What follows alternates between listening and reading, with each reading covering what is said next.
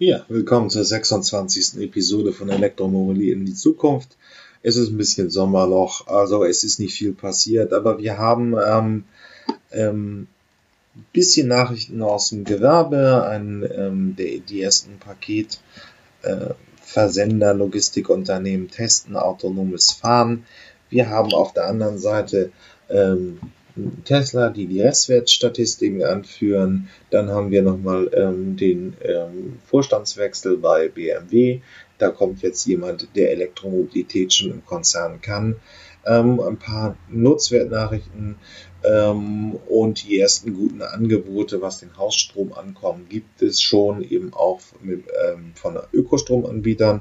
Ähm, wir machen noch einmal ein bisschen ähm, ähm, einen großen Vergleich ähm, den iPace, das Model X von Tesla und den e-tron, also die SUVs im Bereich um 70.000 Euro, werden heute einmal miteinander verglichen und dann äh, bisschen ähm, politischen Diskussionen, was ist eigentlich die Verkehrswende. Ich wollte einfach das mal definitorisch klären, ähm, weil es ja immer wieder ein Thema ist. Was versteht man darunter? Ein paar ganz gute, interessante Quellen gefunden.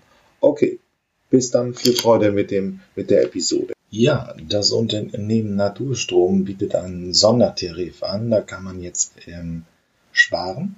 Verpflichtend ist, dass man äh, die Zulassungsbescheinigung seines Elektroautos an Naturstrom schickt. Und dann bekommt man den ganzen Hausstrom für einen deutlich günstigeren Preis. Deswegen auch dieses ja, Werbeangebot von Naturstrom wollte ich mal hin ähm, aufweisen, weil dadurch kann man natürlich auch wirklich als Elektroautobesitzer deutlich sparen.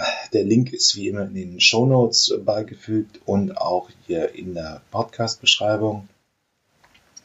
Ähm, der taucht dann auf. Ja, nur als kurzer Hinweis für zukünftige Elektroautobesitzer. Da gibt es eine Möglichkeit, wo man wirklich deutlich sparen kann. Ja, wieder mal ein wirklich nützwertiger äh, Nachricht. Aber ähm, Energy ähm, ruft einen Ideenwettbewerb aus um das Thema Elektromobilität. 10.000 Euro ist der dotiert, ein Sendeschluss 25. Äh, Oktober 2019. Ähm, man kann Ideen zum Voranbringen der Elektromobilität äh, beifügen. Deswegen mache ich das, äh, habe ich das jetzt hier als Nachricht einmal drin. Ähm, ja, der Link ist wie immer ähm, in den Shownotes enthalten und auch äh, in der ähm, taucht hier im Podcast auf. Ich habe ihn bei den Kapitelmarken eingesetzt. Also äh, Energy ruft einen Ideenwettbewerb äh, aus zum Thema Elektromobilität. Okay. So nach den beiden Nutzwertnachrichten dieser Episode, wo wir also beschrieben haben, ähm, ähm, dass es einerseits die ersten Sonderangebote für Ladestrom und dann eben auch Hausstrom gibt. Noch die zweite Nachricht, ähm, es gibt einen Ideenwettbewerb und jetzt, was passiert in Sachen Schnellladung an deutschen Autobahnen? Nun, ähm, wir haben schon bis Inudi hat laut gegeben, bis 2020 sollen 80 Standorte deutschlandweit kommen. Jetzt sind in Thüringen an der A4 äh, Ladestationen in Betrieb genommen. Es geht also langsam los. Hier reden wir natürlich über die Schnellladungsmöglichkeit mit 350 kW. Das kann momentan nur wirklich die nobelnamen Marken von ähm, Audi, ähm, BMW und auch Daimler. Ähm, nichtsdestotrotz will Inodi in insgesamt 23 Ländern 400 Schnellladestationen an den großen Transitrouten aufbauen. Und das geht jetzt halt in den ersten beiden Punkten so weiter. Momentan, das hätte man sich auch denken können, ist die Versorgung in Bayern am besten, einfach weil halt einfach die Großautohersteller da ihren Stammsitz haben.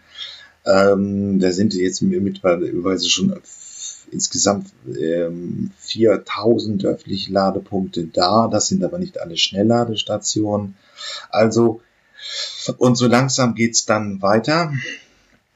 Ähm, ähm, die Versorgung wird also immer besser. Ähm, ja, das nur dazu. Ähm, Was ist eine, ähm, eine Schnellladung? Ähm, der Idee kann halt eine, eine Ladeleistung von insgesamt 125 Kilowatt.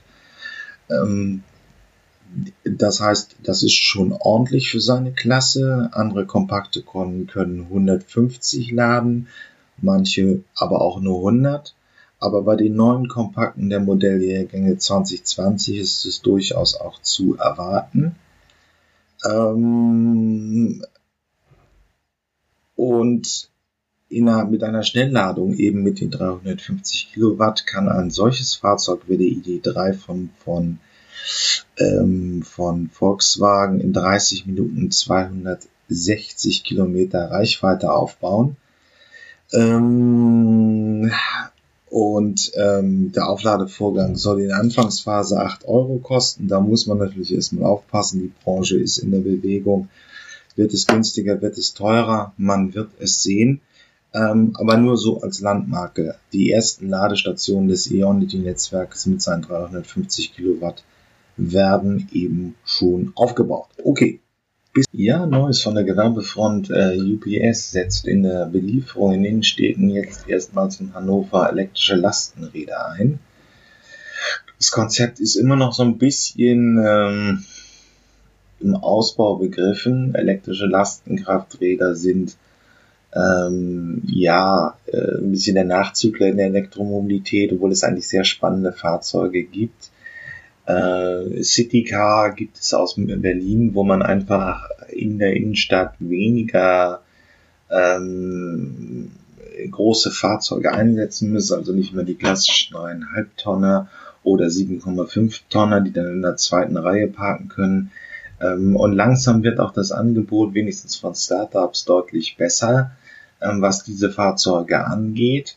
Ja, und ähm, UPS startet einen Modellversuch in ähm, Hannover. So, der Link ist übrigens relativ interessant, ist von der Deutschen Welle, ist relativ gut geschrieben, äh, ist natürlich wie immer in den Show Notes aufgeführt. Okay, bis gleich. Ja, jetzt kommt doch noch mal eine krasse Innovation. Das Unternehmen, die spreche das richtig aus, ProTrain 360 Electric hat ein neues Fahrzeug entwickelt. Und äh, es ist im Prinzip ein elektrischer Kleinbus. Die Bilder habe ich hier beigefügt. Es ist wieder mal vom Fokus leider nur, aber immerhin. Ähm, ja, äh, 360 Grad Lenkung könnte in den, äh, in den äh, Städten herumfahren. Es ist ein sehr interessantes Fahrzeug, weil es eben diese 360-Grad-Lenkung hat und es ist eben kein, bei weitem kein klassischer äh, äh, Dienstbus mehr. Er hat, glaube ich, acht oder neun Sitze. Ähm, ist schon auch darauf ausgerichtet, irgendwann äh, vollautomatisiert zu fahren. Also kein Fahrer ist mehr an Bord, sondern nur noch ähm, ja äh, sondern nur noch, es wird über eine, äh, eine digitale Verbindung 5G oder ähnliches, also über das Internet gesteuert und kontrolliert. Und eben durch diese 360-Grad-Lenkung hat er auch die immense Fähigkeit äh, zu sparen, weil er auf engstem Raum wirklich nur auf der Fahrzeuggröße äh, lenken kann. Er wird also sehr viel ähm, weniger Fläche verbrauchen, als es noch etablierte Dieselbusse und ähnliches ähm, tun. Und ähm, äh, es ist eigentlich ein sehr interessantes Konzept. Und man wird mal sehen, wann und wie, welcher Großserienhersteller das auf die Straße bringt. Ähm, es ist auf jeden Fall ein innovativer Trendsetter, denn momentan sind die, gibt es diese kleinen Busse, gibt es so schon immer von Nadja. Bei den Zukunftsmobilisten unterhalte ich mich auch demnächst mal mit einem ähm, Vertreter von Nadja, das ist so ein neuer Busproduzent aus Frankreich, über dieses Thema. Aber diese Fahrzeuge haben eben noch keine 360-Grad-Lenkung. Das heißt, sie funktionieren noch so wie ein klassisches Auto. Ähm, das ist bei diesem ProTrain ähm, eben deutlich anders. Es kann also deutlich besser navigieren und entlastet unsere Innenstädte. Okay, alles klar. Bis gleich. Bei BMW wechselt die Führungsschicht. Hm, äh, der Chef muss getauscht werden. Harald Krüger geht. Oliver Zirs bekommt. Ähm, das ist kein wirklicher Generationswechsel. Harald Krüger ist sogar zwei Jahre jünger als Oliver Zespe. Es geht hauptsächlich, einerseits sind die Gewinnerwartungen äh, nicht mehr erfüllt worden, andererseits muss das Thema Elektromobilität wahrscheinlich wirklich mehr nach vorne gebracht werden. 2013 unter damals dann Milberg war BMW sehr viel technologisch in Deutschland. Man erinnert sich an die erste Version des i3, an die E8. Ähm, jetzt holen andere aber allerdings auch in diesem Technologiefeld auf. Und äh, ja, zusätzlich sind die Gewinnerwartungen erfüllt, nicht erfüllt worden. Und naja, man sucht mit CISPA einen ähm, Produktionsfachmann, der ist, er war Produktionsvorstand, ähm, sehr zurückhaltender, uneitler Manager. So etwas macht bei BMW immer schnell Karriere ähm, denn es geht in Richtung Elektromobilität und was auch spannend an der Personalie Zirspe ist, ist, er ist studierter Informatiker, Mathematiker. Ähm, das ist eher ungewöhnlich, das äh, dominierend in der Spitze der Automobilindustrie waren immer Fahrzeugtechniker, Maschinenbauer. Ähm, und das wird sich, äh, ist jetzt zum ersten Mal wirklich ein Informatiker. Das ist natürlich passend, weil die jetzigen Autos äh, schon fahrende Computer sind. Das war in den letzten 20 Jahren oder vor 30 Jahren überhaupt noch nicht so der Fall. Aber ähm, äh, sie werden es ja auch immer mehr durch den Trend zum selbstfahrenden Auto. Ich blogge ja unter dem Thema automatisiertes Auto auch. Und äh, dieses Thema kommt und wird die Industrie verändern. Deswegen haben wir jetzt auch einen Informatiker mal an der Spitze eines deutschen Automobilherstellers. Wollen wir mal sehen, ob er den Trend um die Trendumkehr bei BMW schafft oder nicht. Ja, wir sind irgendwie auch in der Elektromobilität im Sommerloch. Es wird wie momentan ist ein bisschen mau. Aber es gibt hier noch einen Artikel über die Anlaufschwierigkeiten der Elektromobilität ähm, bei Porsche. Porsche legt ja, das habe ich aber auch hier auch schon berichtet, ein Effizienzprogramm für seine ähm, für die Elektromobilität. Es muss gespart werden, die, sonst wird die, Trend, äh, die Umkehr nicht geschafft. Ähm, das ist soweit nichts Neues. Warum ist es jetzt ein Thema? Verschiedene Sachen. Ähm, mag es an Fridays for Future liegen, ähm, dass also jetzt ein gewisser Schub da ist.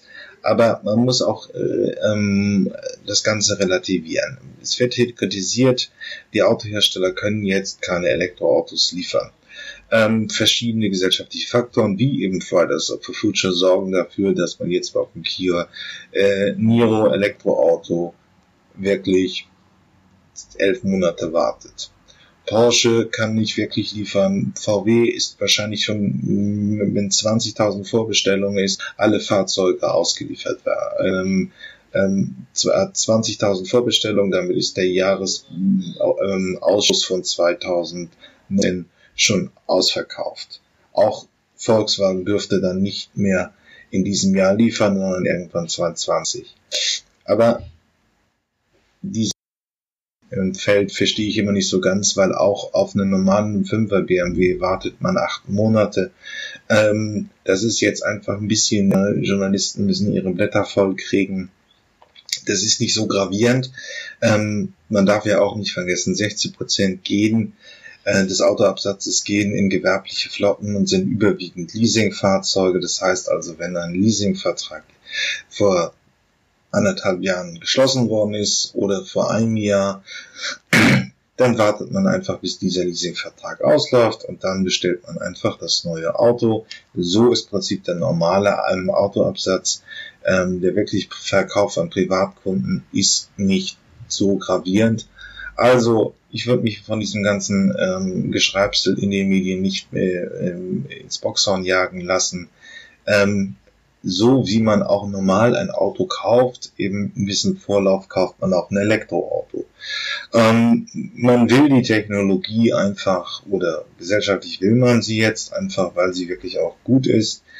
Wir haben hier nun auch 2018 wirklich vernünftige Fahrzeuge, 40.000 Euro für 60 Kilowatt pro Stunde. Das kann man kaufen und ökologisch ist die Technologie eben auch. Und deswegen wird ein bisschen viel Panik gemacht im Feld und eben auch von der Journalistenzunft. Modellvorstellung Elektroauto. Also alle Frauen können sich jetzt entweder skippen, wie gesagt, man kann ja bei mir zu den ähm, äh, Rubriken springen, die einen wirklich interessieren. Man muss es nicht komplett durchlaufen. Oder sonst können sich eben auch alle Frauen, ich denke, das kann, kann man so sagen, jetzt mal die Ohren zuhalten. Ich muss erzählen.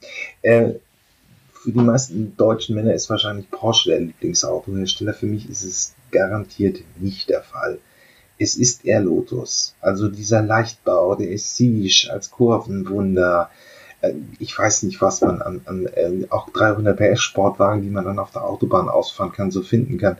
Der Siege bietet so viel, weil man einfach auf Landstraßen unglaubliche Querbeschleunigung hat. Die stolze Motor, äh, Motorsport aber. Lotus ist auch bekannt, ist nicht mehr erfolgreich in den letzten Jahren gewesen, eigentlich schon seit Colin Chapman äh, gestorben ist, 82. Ähm, es wird heute eigentlich von einem großen Serienhersteller zu irgendeinem anderen weitergeschoben, wird auch nicht mehr weiterentwickelt. Trotzdem finde ich die Fahrzeuge immer noch sehr spannend. Und sie und Lotus hat nun angefangen, ein Hyperauto für das Thema Elektromobilität zu bauen. Wie heißt der? Äh, es ist eine gute Frage. Wir müssen es wahrscheinlich nicht lange merken, denn er wird 1,9 Millionen Euro kosten.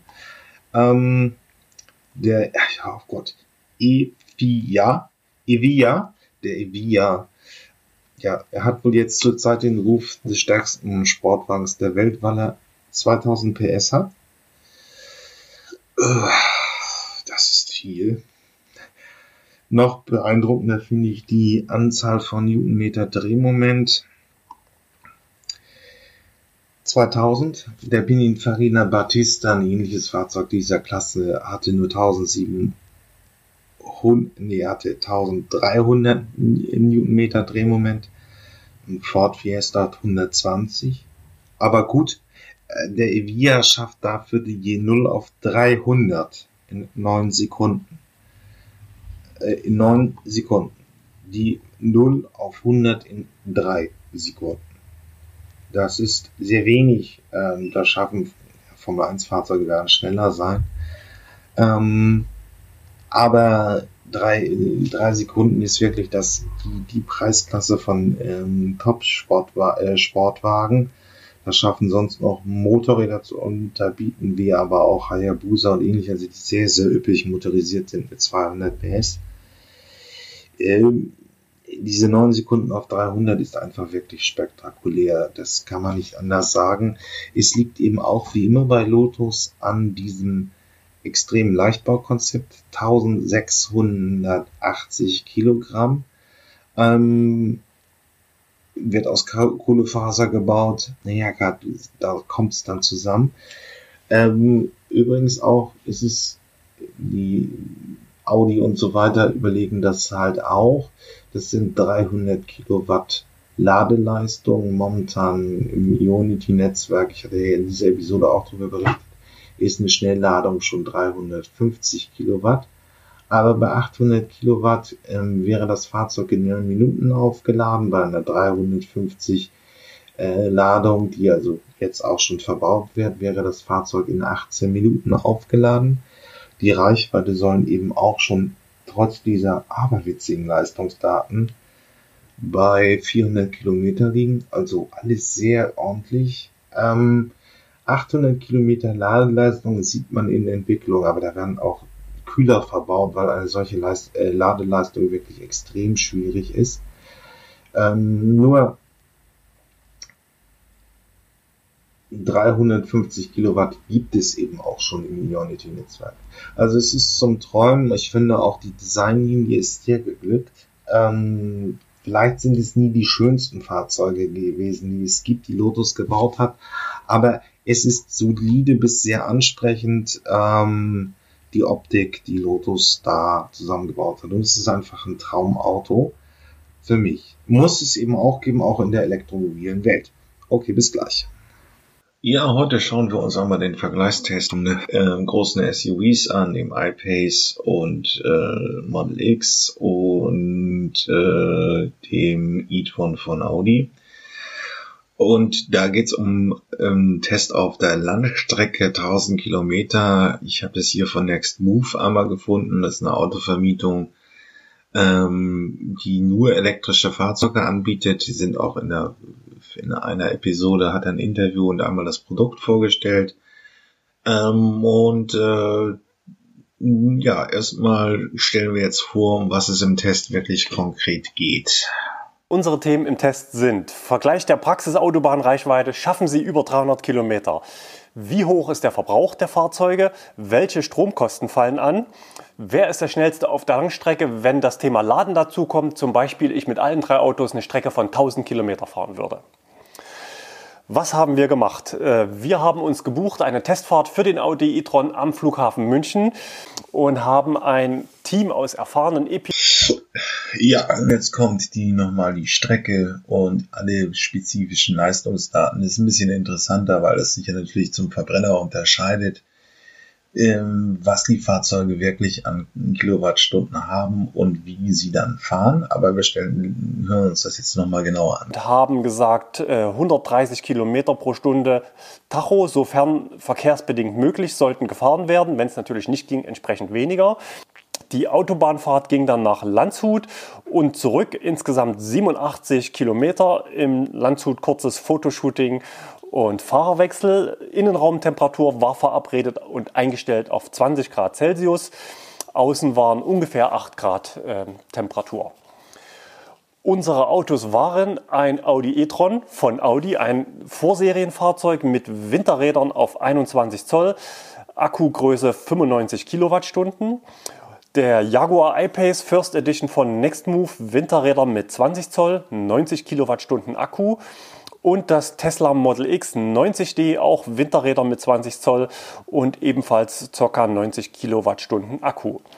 Diese Werte, die da immer im Katalog stehen, sind die sogenannte Bruttokapazität. Das ist der Wert, den der Hersteller erstmal an Batterie reinbaut. Aber die kann ich nicht in, im vollen Umfang entnehmen, sondern dann gibt es noch die sogenannte nutzbare oder Nettokapazität. Und die liegt bei allen drei Autos nahezu gleich mit geringen Unterschieden im Bereich von 84 Kilowattstunden, die ich also rausnehmen kann aus dem Akku. So, und jetzt kommt er zur Auflösung der ganzen Geschichte. Ja, ich will es nicht spoilern, aber zusammengefasst bedeutet es irgendwie, Techno äh, Tesla behält immer noch seinen Technologievorsprung. Man kann es nicht ändern. Okay, aber jetzt gucken wir uns mal im Detail die Ergebnisse an. Durchschnitt konnten 120 Kilometer pro Stunde gefahren werden. Das Model X ist mit deutlichem Abstand beim Verbrauch vorne. Aber was heißt das für die Reichweite? Wir haben es nachgerechnet, was also passieren würde, wenn ich den Akku leer fahren würde. Würde also der Jaguar I-Pace schaffen 272 Kilometer, der Audi e-tron 274 Kilometer, das Tesla Model X 339 Kilometer und wenn wir ein Model X 100D an den Start ge äh, gebracht hätten, wären das vermutlich nochmal 50 Kilometer mehr gewesen. Das heißt, das Model X 100D dann insgesamt 390 Kilometer Reichweite bei diesen Verbräuchen. Schauen wir auf die Stromkosten, die sich ergeben pro 100 Kilometer, wenn wir die Fahrzeuge zu Hause laden würden.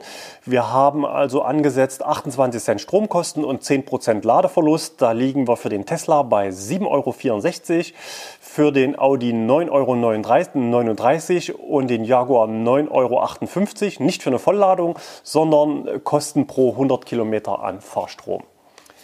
Was kostet nun aber das Schnellladen auf der Autobahn? Da haben wir uns Ladevorgänge von 0 auf 80 Prozent mal als Berechnungsgrundlage gelegt. Das ist der Bereich, wo die Fahrzeuge besonders schnell laden können und gerechnet auf Basis der jeweiligen Fahrstromangebote, die die Hersteller ihren Kunden mit anbieten, zunächst auf Basis sogenannter Markteinführungsangebote. Beim Tesla Model X ist das Markteinführungsangebot, dass es nichts kostet, nämlich gratis Supercharging, wie es alle gebrauchten Model X 90D von Nextmove im Fuhrpark haben, also 0 Euro auf 100 Kilometer. Für Audi gibt es eine Preisliste, eine Audi Charging Preisliste, wo derzeit eine Grundgebühr anfällt von 7,95 Euro. Die haben wir mal nicht berücksichtigt, sondern nur die 8 Euro, die pro Ladevorgang aktuell pauschal anfallen. Und bei Jaguar ist der Partner Plug Surfing, der auch eine eigene App für den Jaguar I-Pace hat ähm, aber derzeit die normalen Preisliste, wie sie auch Plug Surfing aufruft, dort fallen derzeit 8,80 Euro pauschal für einen Ladevorgang bei Ionity an. Was soll das Ganze später kosten? Da ist es so, dass Tesla Neufahrzeuge jetzt schon am Supercharger bezahlen, nicht pro Kilowattstunde, sondern ein gestaffelter Zeittarif. Ähm, 40 Cent bei hoher Ladeleistung und 20 Cent, wenn man dann weniger Leistung bezieht. Auf so einen exemplarischen Ladevorgang wieder 0 auf 80 Prozent kommen für einen Model X 90D, wir haben es nachgerechnet, dann umgerechnet auf den Strompreis ungefähr 27 Cent raus. Bei Audi gibt es den Wert schon in der Preisliste, nämlich 33 Cent pro Kilowattstunde am Ionity Schnelllader, aber ohne Verweis, wann das Einführungsangebot auslaufen soll. Beim Jaguar I-Pace haben wir einfach mal den gleichen Wert angesetzt, äh, ebenfalls die 33 Kilo Cent pro Kilowattstunde. Ergibt sich dann für das Tesla Model X 90D 6,70 Euro, Audi 10,06 Euro, Jaguar 10,32 Euro, jeweils schnell geladen pro 100 Kilometer auf der Autobahn.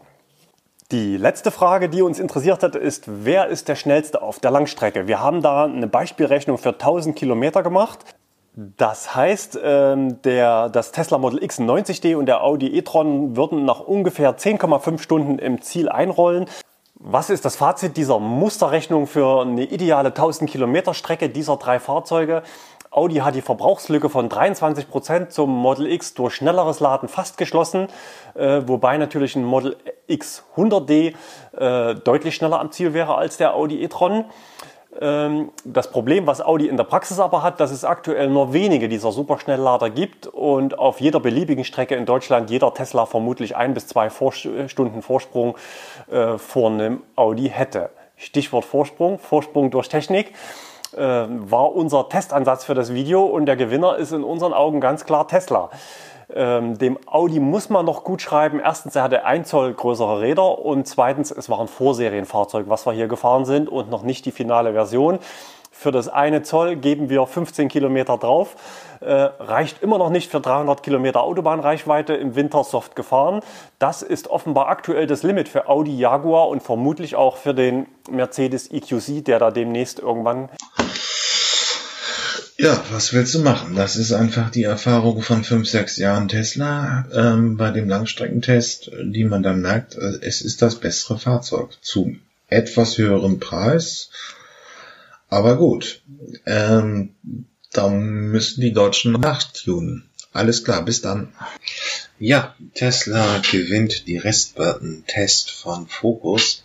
Ich habe den Link beigefügt ist auch ehrlich gesagt nicht anders zu erwarten, weil natürlich Tesla ähm, momentan einer der wenigen ähm, Autohersteller ist, die schon Elektrofahrzeuge auf dem Markt hat. Ähm, es gibt einfach noch relativ wenig Wettbewerb für Tesla, deswegen ist es ähm, ähm, auch einfach, äh, die, die Restwertstatistiken anzuführen. Ich habe übrigens auf meinem Blog Elektroauto äh, elektroautovergleich.org ähm, auch schon mich vor zwei oder drei Jahren damit beschäftigt. Im Prinzip kommt dabei nichts raus. Ähm, es gibt keine Unterschiede zwischen normalen Autoherstellern und ähm, Elektroautos. Ähm, also Mercedes hatte mal einen sehr guten Ruf, was Restwerte anging. Der ist heute auch ein bisschen abgesunken. Ähm, und das zeigt sich im Prinzip eins zu eins wirklich voll äh, gleichwertig eben auch bei Elektroautos. Die Fahrzeuge verlieren nicht sofort an Wert. Ähm, und das gilt jetzt eben auch für Tesla. Aber es fehlen halt auch so ein bisschen vernünftige Vergleichsfahrzeuge, weil eben das Angebot immer noch relativ eingeschränkt ist. Okay. Ja, äh, noch mal in meinem anderen großen Feld automatisiertes Autofahren oder so wie es landläufig autonomes Fahren genannt wird. Also nur, wenn es jetzt, sollte ich vielleicht auch mal erklären, wir reden inhaltlich wirklich nur über das automatisierte Fahren. Ähm, auch in den extremen Ausbaustufen ist immer noch der Mensch entscheidend. Der Mensch gibt aber in der Stufe 5 wirklich nur noch an, ich bin hier und ich will dahin alles andere übernimmt das Fahrzeug. Aber es ist natürlich keine autonome Entscheidung der Maschine, die über den Menschen geht. Das verstehen Geisteswissenschaftler im Journalismus immer so ein bisschen falsch und wollen es dann halt steigern. Aber wir reden nur über das automatisierte Autofahren. Autonomes Fahren ist ein bisschen mehr Science Fiction. Ähm, nur, man muss sich da die Frage stellen, ähm, wir haben jetzt eine Nachricht, äh, Toyota bringt auch die ersten Fahrzeuge in, in ähm, aus äh, abgesperrten Geländen, also aus ihren Fabrikanlagen, ähm, in öffentliche Straßen. Da geht's jetzt auch auf japanischer Seite ein bisschen weiter. Wir kennen diese Tests aus mit öffentlich, auf öffentlichen Straßen auch schon von deutschen Autoherstellern. Ähm, Audi testet, BMW, Volkswagen ähm, macht es einerseits noch eben auf den Geländen äh, ihren Fabrikanlagen, auf der anderen Seite eben auch jetzt schon im öffentlichen Verkehr. Ähm, es gibt auch Modellvorhaben in NRW, also im Umfeld von Düsseldorf müsste man die Fahrzeuge auf jeden Fall sehen. Und da zieht jetzt Toyota eben auch nach und kommt mit ersten Fahrzeugen ihrer Tochter Lexus auf den deutsche, auf die deutschen Straßen, auf die deutschen öffentlichen Straßen. Die Fahrzeuge sammeln einfach Daten, um sich einfach in einem besseren Umfeld ähm, zu bewegen und mehr ähm, immer mehr autonome Fahrentscheidungen zu treffen. Ja, das wär's. Alles klar. Bis dann. Tschüss. Ja, vom Saarländischen Rundfunk lernen wir jetzt einmal die Definition der Verkehrswende. Ähm, ja, erstmal viel Freude mit der Definition. Wie können wir Treibhausgase im Verkehr reduzieren und uns umweltfreundlicher fortbewegen? Darüber diskutieren auch zurzeit die Verkehrsminister aller Länder in Saarbrücken. Und das wohl am häufigsten benutzte Wort dort ist der Begriff Verkehrswende. Was damit gemeint ist, Frank Helbert erklärt es im Zur Sache PIN. Zur Sache PIN. Was bedeutet eigentlich Verkehrswende? Umstellung auf eine neue Art von Verkehr. Andere Linien hier, öffentlichen Verkehr. Einmal wenden, einfach so. Dass der öffentliche Nahverkehr äh, erstmal umsonst sein müsste. Keine Diesel mehr in der Stadt. Energieeinsparung, CO2-Einsparung. Dass wir wegkommen von dem Dogma, immer für jeden Weg auch das Auto nehmen zu müssen. Als Verkehrswende wird die Umstellung des öffentlichen Verkehrs auf umweltfreundliche Energieträger bezeichnet.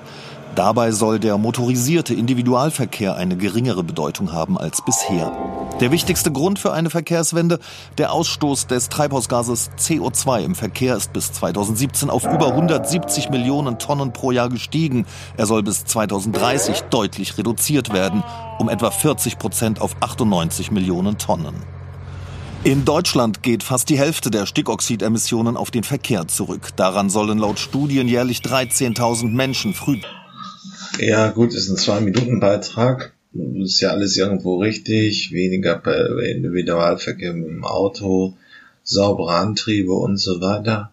Nur ist natürlich irgendwann die Frage, wo fängt die Entwicklung an? Und das ist meistens irgendwie gemeint mit den Großstädten, dass man wirklich die Städte sauberer macht.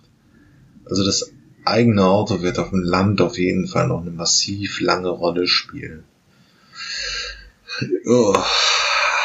Das ist ein Punkt. Und äh, der zweite Punkt, was mir natürlich in diesen zwei Minuten noch ein bisschen zu kurz kommt, ist halt auch die Frage, äh, welche neuen Nutzungskonzepte spielen denn da eine Rolle? Also Carsharing oder auch Rollersharing oder eben diese neuen Sammeltaxi-Formen wie White Hailing oder so etwas das hätte man sich auch gewünscht, dass das mal ein bisschen aufgedröselt wird, dass eben nicht nur ähm, ja, dass eben nicht nur mehr ÖPNV, sondern es muss ja auch anderer ÖPNV kommen.